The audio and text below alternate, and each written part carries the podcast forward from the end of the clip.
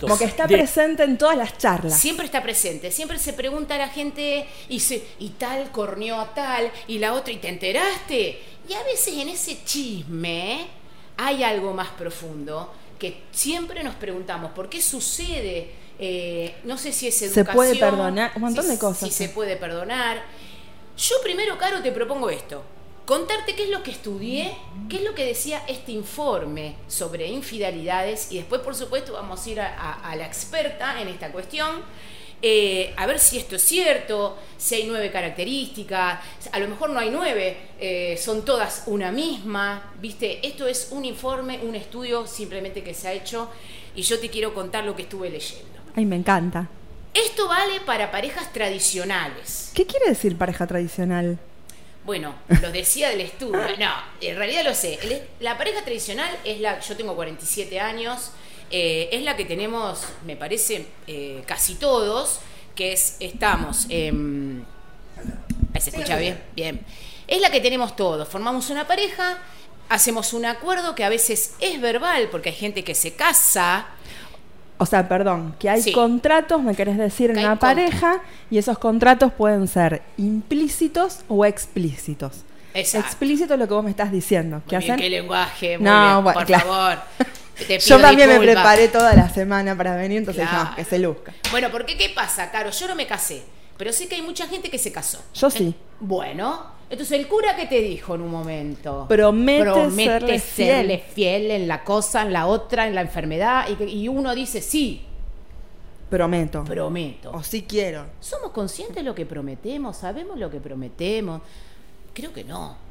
¿No? Y en ese momento estás tan feliz que todo decís que sí, pero yo creo que sí, que hay como una promesa. De ahí a que yo pueda sostener la promesa de por vida es otra cosa. Claro. Porque es como todo. Al principio estamos pum para arriba y después, bueno, hay que remarla. Hay que construir. Hay que construir. Una pareja. Vos dijiste algo hace un rato por fuera de la radio que me gustó el concepto de que la pareja es como una empresa. Una empresa necesita inversión, ¿no? Necesita como que pongamos nuestro granito todos los días. Por eso yo creo que el amor tiene que ver con la construcción del día a día, del momento a momento. Una empresa amorosa. Claro, y nos enseñan un montón a cuidar una empresa en cuanto a lo económico, a cuidar nuestro laburo, pero qué poco que nos enseñan a invertir en los vínculos. Y a veces eso se nota. Y a veces, a veces digo, no siempre, porque la infidelidad no es siempre fruto de no haber cuidado de la pareja. Ajá. Bien. Pero otras sí. Bueno, lo que te propongo es eh, desarmar ¿eh? Desarmemos para poder armar bueno. el concepto. En este informe, Carito, te cuento, decía que había una infidelidad que era directa, otra que era indirecta. Vamos primero a estas dos que son bastante lo similar, pero lo contrario. La directa decía que es cuando una persona sabe, hace acciones, ¿eh? premeditada, calcula cuando va a hacer esta infidelidad. Ya lo está organizando. A ver, pongamos un ejemplo. Un ejemplo. Toda una semana estoy chateando. Chateo, eh, no sé, pienso, el, viernes que me voy a encontrar, ¡boom! Me encuentro. Hago la infidelidad, la cometo, ¿eh? la pongo en acción. Es de hecho. Esto sería la directa. La indirecta nos dice otra cosa, que es todo lo contrario en realidad. La indirecta dice, bueno, o sea, a lo mejor tenés una amistad o bueno, empezaste una conversación con alguien realmente no, no estaba organizado ser infiel. Pero de repente, entre charla, cafecito, cosita, ¿eh? se da. Una, entonces, la indirecta tiene más que ver con el deseo espontáneo del momento y la directa es con una construcción que vamos haciendo internamente, de cómo me gustaría estar con esa persona o cómo sería. Sí. Bien. Bueno, hasta ahí vamos bien. Hasta ahí vamos bien. Esas son las dos primeras. Escuchen bien. No sé si estarán anotando allá la gente que nos está escuchando. Después tenemos la tercera, que parece ser que es la más, más famosa, que es la online o virtual. Pero ahora decís que es más famosa por esto de la pandemia. No, yo no digo esto, no sé, yo digo que en realidad desde que están todas las redes sociales ser, Estallan. Eh, ser infiel es como a, Em, esta es mi opinión personal, no lo decía el informe, pero es hasta cobarde y vago, porque estoy en mi casa con el telefonito, ¿entendés? Fotito, videíto, conversación hot. Si, la cabe. Claro. Y bueno, y como que, viste, antes era otra cosa, había que ir, estaban los nervios que si me pescaban, si que me veían. eh, qué sé yo, esto de lo virtual online, viste, un poco, yo soy más grande también, me hace un poco de ruido porque también te pregunto, ¿llega a ser una infidelidad si no me encuentro? En realidad, volviendo a esto de que cada pareja establece sus contratos, creo que eh, cada pareja va a evaluar si esto es una infidelidad o no. Sí, si se entera. Sí, pero quiero decir, como que por eso es muy importante la comunicación. Ujú. Está bien, no podemos como, bueno, hoy nos vamos a sentar a hablar de contratos, como que sería muy... eh, Pero estaría bueno, viste, blanquear un poquito todo, ser un poquito más honesto. Me parece que somos caretas, ¿eh? y sí, y nos- no sé si somos careta o nos cuesta comunicarnos, Bueno, esa es buena, esa también te la tomo, sí. ¿no? Es como que por ahí cuesta sentarse y decir, che, hablemos de esto, como dijimos al principio, que estaba esto de la empresa, vos te sentás con alguien y decís, che, nos vamos a asociarnos, vos vas a tener este porcentaje, yo este... Parece ser que en la pareja eso no, como que todo tiene que darse. ¿Y qué sucede? Nos encontramos de repente dos personas que venimos de dos historias distintas, eh, con dos contextos distintos. Entonces, digo, es como que debería de ser una de las pautas sentarnos y, y puntualizar. Ni puntualizar. ¿Qué esperamos? No tanto el uno del otro, porque eso es muy difícil. ¿Qué se espera del, de- del espacio de pareja? Y ahí deberíamos como un poco charlar esto. Ahora, que yo charle y te diga, la verdad es que a mí me duele que vos le pongas me gusta Ah, a tal. No, es, bueno, muy bien lo que dijiste, porque otra cosa que pasa, que yo he escuchado, que hay parejas que se pelean, por ejemplo, porque ¿por qué la seguís? ¿Por qué le diste un like? Bueno, Bueno, es que hay cosas que son muy evidentes. Like, like, like. Hasta el perro en tu casa es como que. Hasta el Buda en tu casa. Bueno. Es como que ya. Puede pasar. Sí, no, yo sé que puede pasar.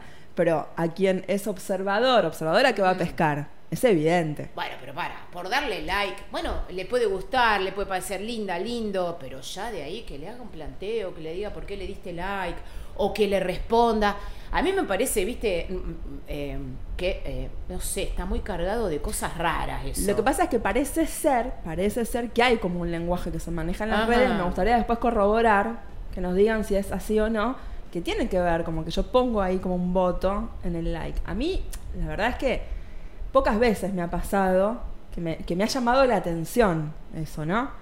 Eh, y cuando me ha sucedido ha sido con contundencia. Me he dado cuenta que, ah, tenía razón con, intu- con mi intuición. Muy bien.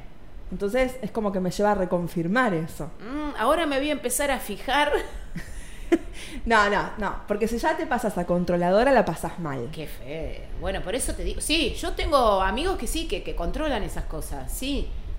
Sí. ¿Y qué hacen? Se meten y se fijan a ver. Y se fijan a ver si le dio like, si no le dio like, si. Se fijan. Bastante tiempo hay que ponerle al asunto. Y sí, pero parece ser que el mundo hoy pasa por las redes sociales también, ¿eh? Claro, no eso- solamente el trabajo, sino las relaciones persona- personales. O sea que también, desde el otro lado, podríamos decir que como ha girado todo, sí podríamos tomarlo como una parte más dentro de la infidelidad. ¿A la 3? Claro. Yo creo que sí. Bueno, le damos un voto a la 3. Le damos un voto a la 3. ¿eh? Sigo. Pará. Está la, la 4. Porque está. No, estaba la 4, pero la saqué porque era muy similar a otra. Me tomé el. eh, perdón, Cambridge, que se hizo su trabajo, pero yo la saqué. Escuchate esta, la afectiva o la infidelidad romántica se llama. Ahí me da a Disney. Mira, lo que dice el informe es que no puede haber acto sexual o no, pero que, por ejemplo, nos pasa algo lindo y levantamos el teléfono y en vez de llamar al compañero o compañera que tenemos, llamamos a esa otra persona y se lo contamos y lo compartimos. Nos gusta hablar, a lo mejor nos gusta levantarnos y decirle buen día, eh, que no tiene que ver explícitamente con lo sexual, que tiene otro ingrediente. Y que le pasa más a la mujer. También dijo eso. Porque a las mujeres nos encanta hablar. Viste que las mujeres hablamos. Es una diferencia. Las mujeres somos de hablar, hablar. Estamos en la cola del súper, hablamos. Estamos en la, cola- en la puerta del colegio, hablamos. Con nuestras amigas. No importa si tienes solución o no, pero hablamos todo el tiempo. En cambio, los hombres hablan cuando solamente pueden dar como una solución. Pará, pará, pará. Vamos de nuevo. Los hombres hablan solamente cuando... Cuando te pueden dar una solución, porque el hombre siente, está como en su ADN, Ajá. cuando vos le planteas algo, necesitan como decirte qué hacer o cuál podría ser la solución. O sea que el ADN, ADN del hombre es solucionar. Claro, como que están llamados a eso. Me parece que tiene que ver un poco con Esencia. de dónde venimos, porque vos fijate que el hombre salía a cazar y traía el sustento a casa, mientras que la mujer esperaba. Entonces tiene que ver un poco con esto. Es como que él iba en búsqueda de lo necesario para esa familia. O sea, yo creo que, que así se ha ido dando. Y en cambio la mujer necesita hablar, descargar, no importa que no tenga solución. Eh, bueno, pero te tenía que haber ido a casar también la mujer. Bueno. Porque la verdad que, claro, por eso necesita hablar, porque estaba ahí abajo de la roca, con los pibes seguramente. No, y sí, necesita ir a casar la mujer. Habría que cambiar también esa historia. De hablar menos y solucionar más o qué? Salir más, salir más. eh, Salir al mundo. Salir al mundo, porque hay un momento donde la mujer, viste que ya no estamos desviando, pero bueno, eh, eh, sí, Bueno, pero es parte. es parte de la conversación. Para que entendamos de dónde viene todo esto. Eh, Si bien todo cambió, porque to- todo está más moderno y todo, pero también es, ver- es real que cuando la mujer queda embarazada, se guarda un poco más, se queda más en casa, cuando los hijos nacen, o el primer hijo nace, también se queda un poco más guardada, tiene esta, esta cuestión de dar de mm, alimentar a su hijo, ¿verdad? Y, y El es ahí- apego. el- y es ahí donde me parece que todo se embrolla, me parece. Que Pero a mí me parece, Vari, que se embrolla cuando vos te quedás eternamente en ese lugar. Porque también es necesario ese apego, ese resguardarse para poder maternar. Pero no es fácil salir, ¿eh? No, porque te encontrás con una nueva Bari o con una nueva cara. Las dos somos mamás y sabemos cómo, cómo es esto. Pero me parece que ahí está el desafío. Poder apegarte cuando tenés que apegarte y después llega un momento donde decís, bueno, hasta acá es momento como de volver un poco a mí. Bien. O sea que acá tenemos ya un tip importante. Cuando soy mamá, me apego un ratito, pero después salgo. Y sería más saludable. Eso es lo más saludable, ¿verdad? Todas igual aprendemos como por ensayo y error, porque a mí me pasó con, con mi hija de que me llevó un tiempito salir nuevamente, porque yo estaba como tomada por la maternidad y como lo disfrutaba, no es que lo veía como algo, pero hoy mirando retrospectivamente digo, che, capaz que tendría que haber, no sé, arrancado a laburar antes y no quedarme tantos meses de licencia o Sí, más. Pero es verdad que cuesta, es verdad. Pero bueno, esa, la maternidad va a ser un- otro programa que estaría bueno eh, que por ahí lo, lo podamos tocar, porque es difícil. Y paternal, ¿qué pasa con el padre cuando ah, tiene que hacer el labor? Eso es todo un tema también. Aparte ¿eh? de todo, algo, una movida nueva. ahora, Hay una movida nueva. Los hombres están... y te conté que van a venir la gente de paternando.ok, me parece que va a ser el 23, después lo voy a decir bien, que es muy bueno que es un grupo de hombres, ya que estamos hablando de esto, lo Sí. tiro, em, que tiene una página en Instagram y ellos lo que tratan es de vivir la paternidad igual que la madre. Ajá. Porque lo que suele pasar es que la madre dice, saca la ropa del lavarropa, hace esto, pone esto, prepara el bolso, prepara... Don- hacer todo un entrenamiento para que el papá pueda pensarlo como lo piensa la madre. ¿Viste? Ajá. Pero bueno, no me quiero, no me quiero salir del tema que estábamos en la infidelidad. y Estamos hablando de mirá cómo nos vamos, cómo nos vamos, somos mujeres, somos mujeres. Pará, que estábamos hablando de la número 5, que era la afectiva. Y después viene la que es sexual. Bueno, pero para, la afectiva era la que tenía que ver con. con el romance. Ah, con esto Con de el- que si me da ganas de contar algo, se lo cuento. Que hay algo más, que a veces no llegan a tener un encuentro sexual. ¿eh? En la que viene después, sí, eso es sexual, no hay apego emocional, no hay una emoción, es sexual. Me gustaste, te gusté, fuimos. Chao, nos vemos mañana. Como la infidelidad propiamente hablando. Esto lo- Eh, sí, como la que creo que con- es la más que, que conocemos, la que más, eh, la, ¿no? La más familiar, me parece, ¿o no? Sí, sí, es por lo menos la que uno apunta. Después en el proceso uno termina Ah, uno compartiendo. apunta a esa. Muy bien. Yo creo que esa es la que todo el mundo, digamos, como que te despierta lo prohibido. Sí. Lo prohibido te despierta eso. Ajá. Entonces vos crees que se va a quedar ahí. El tema es que a veces en el proceso se van dando las otras, como por ejemplo la afectiva. La afectiva. Bien. Sí, sí, sí. Arrancar con una sexual no te asegura que en el proceso de eso. Claro, ahí volvemos al inicio. Casarte y, y prometer no te asegura que vos vas a ser fiel de por vida. No, nada te asegura nada. ¿No?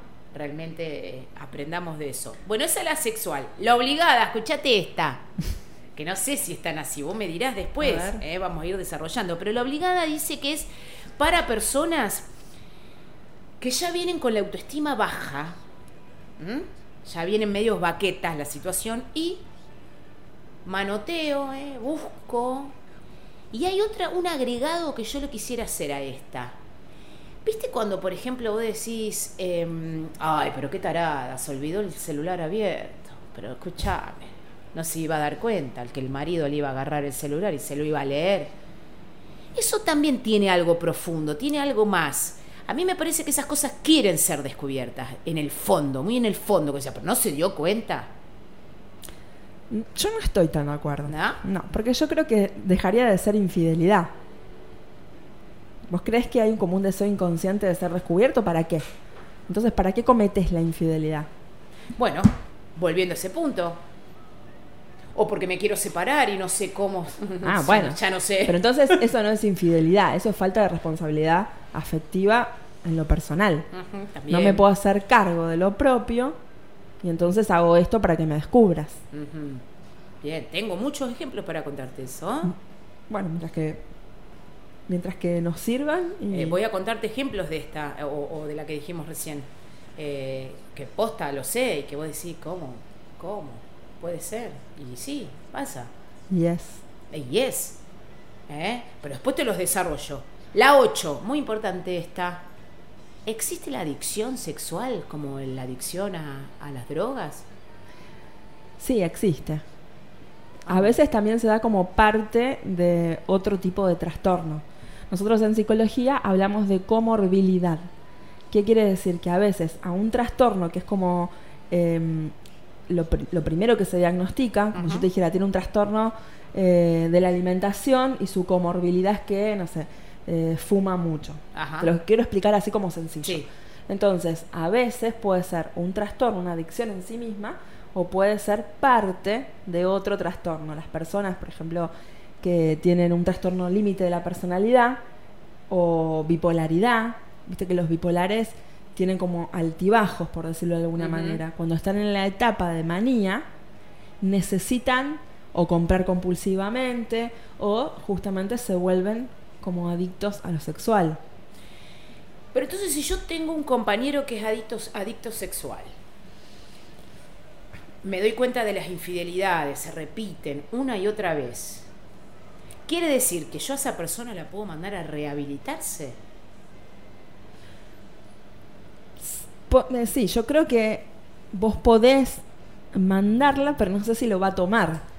Porque vos sabés que en cualquier adicción, lo primero que tiene que suceder Sí. es que tomemos conciencia de nuestra enfermedad. Ujú. Vos no puedes internar a alguien por Ah, Estamos adicción a la entonces, sexualidad. porque son muchos procesos entonces. Porque primero el que es adicto tiene que tomar conciencia que es adicto. Tal cual. Y yo tengo que tomar conciencia de que soy coadicta. Bueno, eso también. Porque yo estoy sosteniendo esta situación porque de alguna forma me vuelvo adicta a esa persona. Al adicto. Exacto. Oh, qué lío. Fíjate que no hay vínculos ahí, es como necesidad. Yo tengo, él tiene necesidad de lo sexual y yo tengo necesidad de él o de ella. Hablo así porque, bueno, Es complejo eso. ¿eh? Va sí. a ser difícil salir de ahí. sí. ¿Cómo se sale de ahí? No, es que se sale cuando uno toma conciencia. O sea, yo, por más que vos lleves a alguien a terapia, por más que vos, si esa persona no eh, asume su propia responsabilidad y no se dice a sí misma o a sí mismo que quiere cambiar, vos no vas a poder hacer nada por ese otro.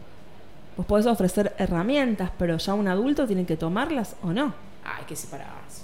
Que se quede el otro con la adicción y que vea lo que hace. Y bueno, habrá que ver también ahí qué hago yo con esto y cómo estoy viviendo día a día.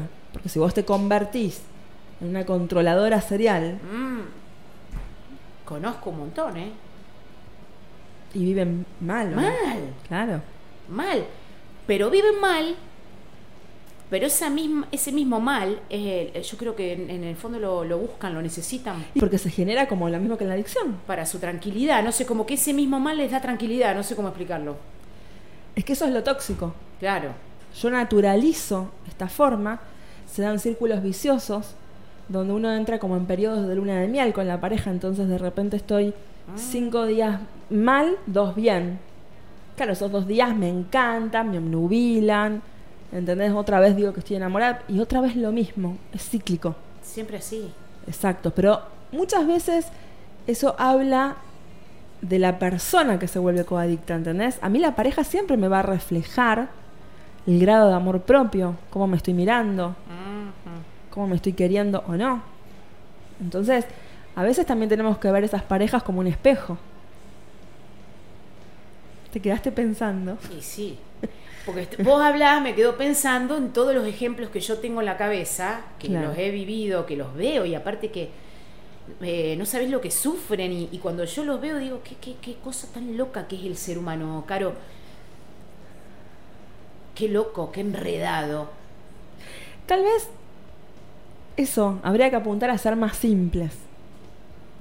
¿Entendés? Pero nos vamos como nosotros mismos metiendo en esa espiral porque en el fondo creemos que no vamos a poder de otra manera.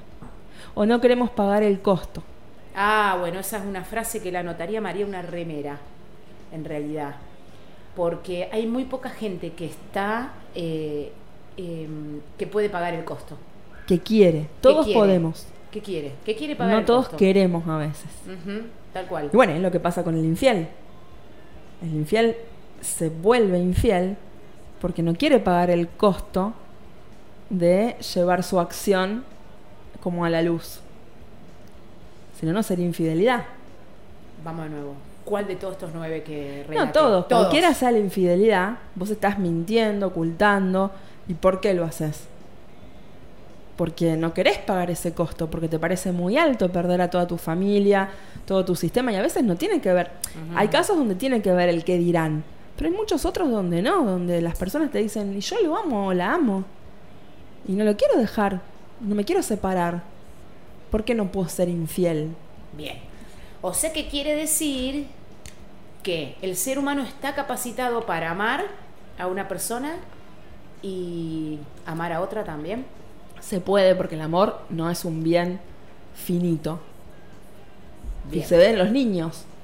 Los A niños ver. pueden tener muchos amiguitos, pueden, o sea, después uno va como perdiendo esa inocencia y va como eligiendo más Me Pero interesa. los niños tienen Me interesa esta parte. amor para todo el mundo. Usted dice está sí, está no. Vos después le metes en la cabeza. No, viste que fulanita, viste que. Vamos acá entonces. Pará. Si el ser humano está capacitado para amar a una persona y poder amar a otra, ¿por qué nos han enseñado que tenemos que amar y tener todo con esa? fuerte, porque a mi criterio, y en realidad lo que dicen las teorías, es que uno se siente valioso o valiosa cuando es exclusiva o exclusivo para un otro. Vos fíjate esto, tomemos un ejemplo, vos naces, Sí. ¿Dónde te mirás en principio? No te mirás a vos misma. Vos tomabas la, la- la teta, digamos, y ¿qué mirabas? A a tu mamá. que te sonreía, sí. o a quien te diera la mamadera. Sí. Entonces te- esa, esa mirada te iba como tiñendo de valor. Ujú. Vos eras valiosa para O tu sea mamá. que esa sería la mirada exclusiva. Claro. Después pasaste a ir al, colegio. La seño te ponía el sellito, el cartelito de secretaria. Te sentías reconocida. ¿En dónde? Otra vez en la mirada del otro. Y así fuimos creciendo. ¿Qué sucede? Llegamos a nuestra vida adulta y también buscamos eso. Ser reconocidos desde afuera, ser mirados, encontrar en definitiva nuestro valor afuera en vez de adentro. Y ahí te perdés, Y ahí te perdés. Porque ahí es donde nace la culpa cuando vos le decís que no a un otro, uy, ¿cómo voy a ser mirada? Imagínate cuando te son te- alguien te es infiel, porque dejaste de ser la Eh, La única exclusiva. para esa persona. Y duele, Y duele. porque que nosotras podamos reconocer que esto tiene que ver con una construcción social, con un mandato, Sí. no estamos diciendo que no duele.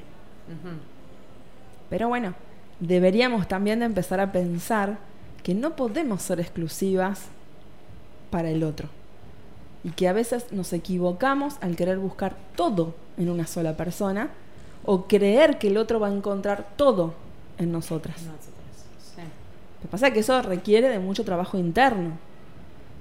Hay que estar en el momento. Entonces yo estoy como entre... Yo honestamente, honestamente, perdón, como psicóloga estoy en esto. Digo, che, la teoría dice esto. Y si lo pienso, es hasta liberador pensarlo así. Porque Claro te da sí. sensación de liviandad. ¿Sí? Pero la parte de mi ego que me dice, ¿cómo duele? La pucha. Si descubrís esto. Sí. Sí, en el informe dice mm, que es una de las cosas más dolorosas que uno puede vivir, descubrir una infidelidad. Claro, pero además de esto, eh, porque te empezás a sentir como insuficiente, como Ujú. que me faltó a mí que tuvo la necesidad de ir afuera.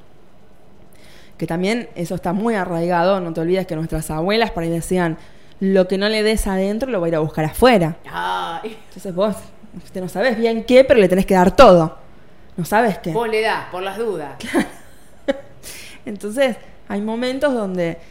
ah, y también esto, vos sabés que me quedo pensando que la infidelidad empezó a crecer Sí. Cuando, cuando empieza a haber eh, pastillas anticonceptivas. ¿Qué? ¿Cómo? Claro, porque ¿qué sucede? Antes, nosotras éramos, y, y todos éramos como más fieles, si se quiere, en un Sí. punto, para poder reproducirnos. Y además, imagínate que vos estás con un amante y te quedas embarazada, ¿cómo lo explicas? Yo te digo, conozco gente.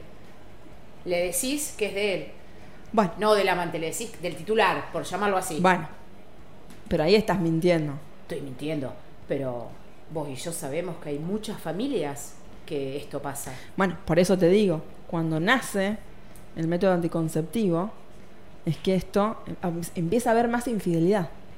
Porque entonces yo me puedo cuidar y no corro el riesgo de caer embarazada. Vos hablás de las pastillas, Sí, así se cuidan las mujeres. sí. ¿Y el hombre? Y debería de ser también responsabilidad del hombre, pero no siempre es así. Bueno, yo te digo que eso da para otro programa, ¿eh? Totalmente. Porque mm, no quiero en- entrar en, en- en lo que voy a entrar, pero bueno, eh, a mí me sorprende, eh, Caro, que nosotras, las mujeres, hasta el día de hoy, nos tengamos que meter, meter hormonas en nuestro cuerpo para poder tener relaciones sexuales tranquilas. Fíjate que qué es lo que se juega, o sea, nos tenemos que meter hormonas, tenemos que tener algo hasta premeditado, si se quiere, para poder conectarnos con el disfrute. Es fuerte. ¿Entendés? Como si no nos habilitáramos a disfrutar. Porque los flacos a veces hasta te dicen, no, no traje, No trajo, no trajo la cosita. no traje preservativo. Vos decís, pero... ¿No? Sí, claro que sí. Ahora, Bueno. vos te tenés que acordar de tomarlo a las 4 de la tarde. ¿Y las enfermedades? También. ¿Cómo hacemos con ese tema? To- es todo un tema. Es todo, un da tema, para hay que un- traer médico, sexólogo, hay que traer todo. Hay que hacer un despliegue. ¿Vos qué decís, Matías? Eh, es- en la situación esa estoy como Messi. ¿Cómo está Messi? Es increíble, pero no se me da. Acá está Mati atrás. Hello. Mate que nos acompaña. ¿Vos vas a estar siempre con nosotros los viernes también? Claro. Ah, perfecto. Entonces ponemos un grupito con el Mati. Perfecto. Te vamos a dar, Mati. Escuchate las infidelidades. ¿Vos estás casado? No. Ah, bueno. Ojito que acá tenemos las nueve infidelidades. Bueno, pero para terminar, Carito. Bueno, entonces, volviendo a la idea, A la que idea. estaba buena. Volvamos a la Me idea. parece que lo que el otro hace no habla de mí, sino del otro. Pero nos cuesta un montón tomarlo. O sea, en toda infidelidad, yo creo que es importantísimo que uno pueda, como más allá del dolor, Sí. eh, separar el valor propio. Mi valor no tiene que ver con lo que vos haces o no haces. Mm. Por eso hay que ir a la psicóloga. Hay que llamarla caro. Sí, porque es muy difícil lo que vos decís. Pero es real, te lo tomo. eh, me encanta, pero es muy difícil. Todas las situaciones nos sacuden y creemos que, que tiene que ver con, con algo que hicimos, que no hicimos, que no entregamos, que, o que entregamos de más.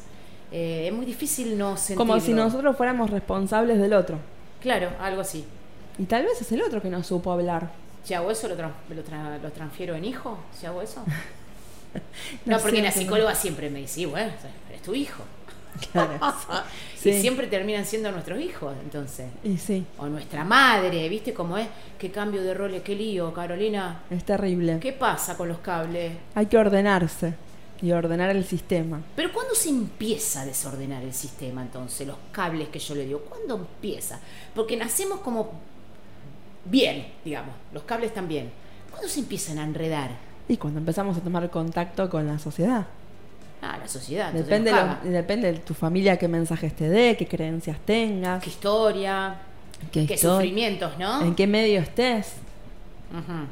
Entonces todo eso te va como dejando marquitas sería, Sí, sí, ¿no? porque como decíamos Hacete la idea de que nosotros nacemos como si fuese con, con nuestra mente, como si fuese una bolita de plastimasa. Entonces van tocando y sí, van dejando huellitas. Bien. Y hay sí. algunas huellas que son súper profundas y hay otras que no. Más lo que vas viendo, porque en realidad hay muchas cuestiones que en tu casa vos las ves, las, sentís desde el lugar de la energía, Sí. eh, no te las dicen explícitamente. A veces, yo, te pueden decir, sos tonta, entonces vos respondés todo el tiempo esa etiqueta, sos tonta. Y otras veces te basta una mirada para darte cuenta y vos que interpretás, y soy tonta. Sos vago. También. Sos vaga, sos vago. Yo escucho muchos papás que dicen eso. Papás y mamás.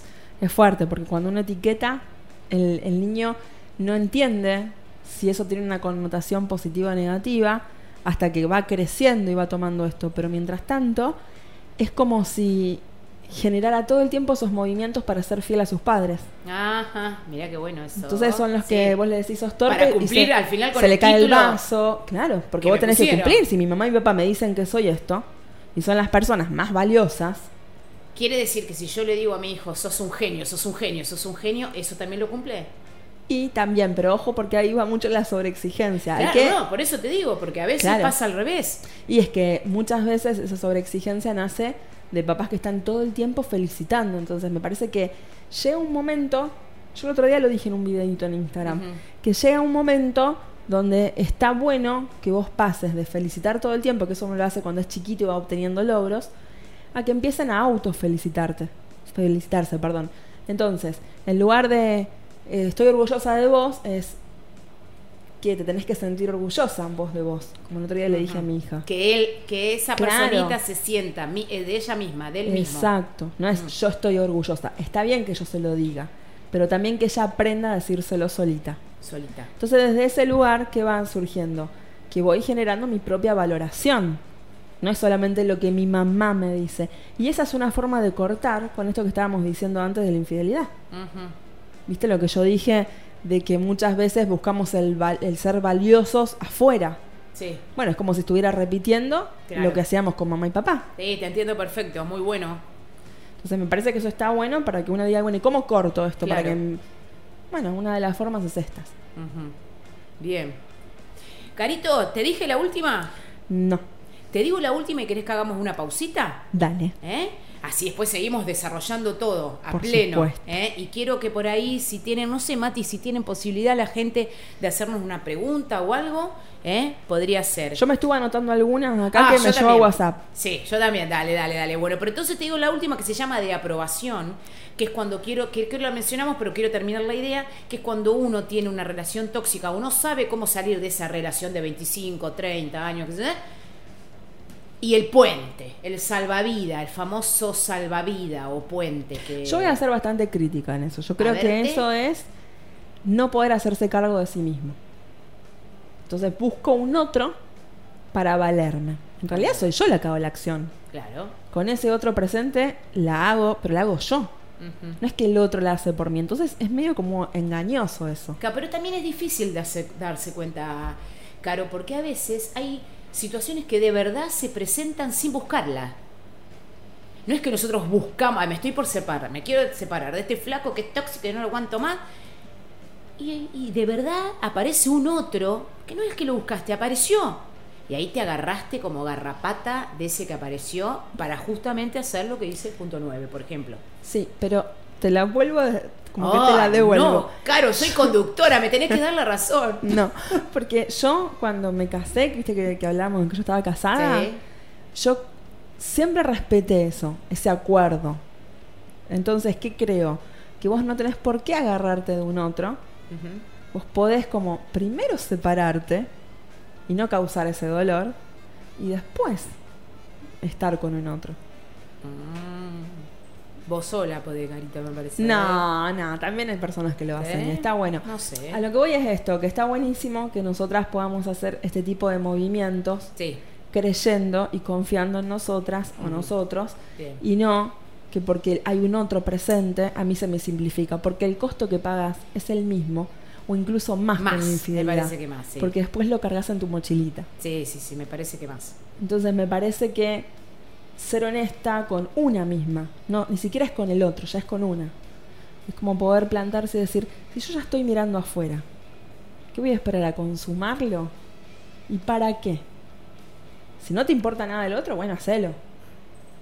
Pero si te importa, puedes frenar, tomar lo que tengas, la decisión que tengas que tomar y después estar con el otro libremente. Pero por vos, no sí, yo te solamente por la escucho pareja. y la verdad que es fantástico lo que decís, pero como yo estoy de este lado y veo las realidades y las he vivido hasta en piel, eh, no es tan fácil.